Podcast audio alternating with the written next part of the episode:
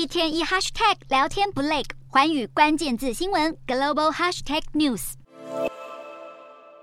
点开影片串流平台 Netflix，琳琅满目的影片应有尽有。除了 Netflix 以外，近年来各项订阅服务蓬勃发展，订阅经济市场规模从二零一五年的十二兆六千多亿台币，增长到二零二零年的将近十六兆台币。预计今年全球七十五趴的公司都会提供订阅服务。而为什么越来越多的企业青睐订阅制，而不是一次性买断的产品？不外乎就是因为投资人重视长期的产品价值。许多企业都扩大了订阅制的服务，例如美国的亚马逊开始进军医疗领域。会员每个月只要多付一百五十台币，就可以拿来购买各种药物。而南韩的现代汽车也在英国等地推出了汽车的租借方案，客户每个月只要多付两万四千台币左右，就可以自由出借六种车款。不过，订阅制偶尔还是会引起争议。例如，日前就传出 Netflix 将会限制用户共享账号。虽然 Netflix 透露限制用户共享账号的条款会曝光，纯属意外，而且新的条款目前只会在智利、哥斯达黎加和秘鲁等国实行。不过，在 Netflix 认定共享账号造成公司许多损失的情况下，当初那个说爱就是分享密码的 Netflix，或许早已回不去。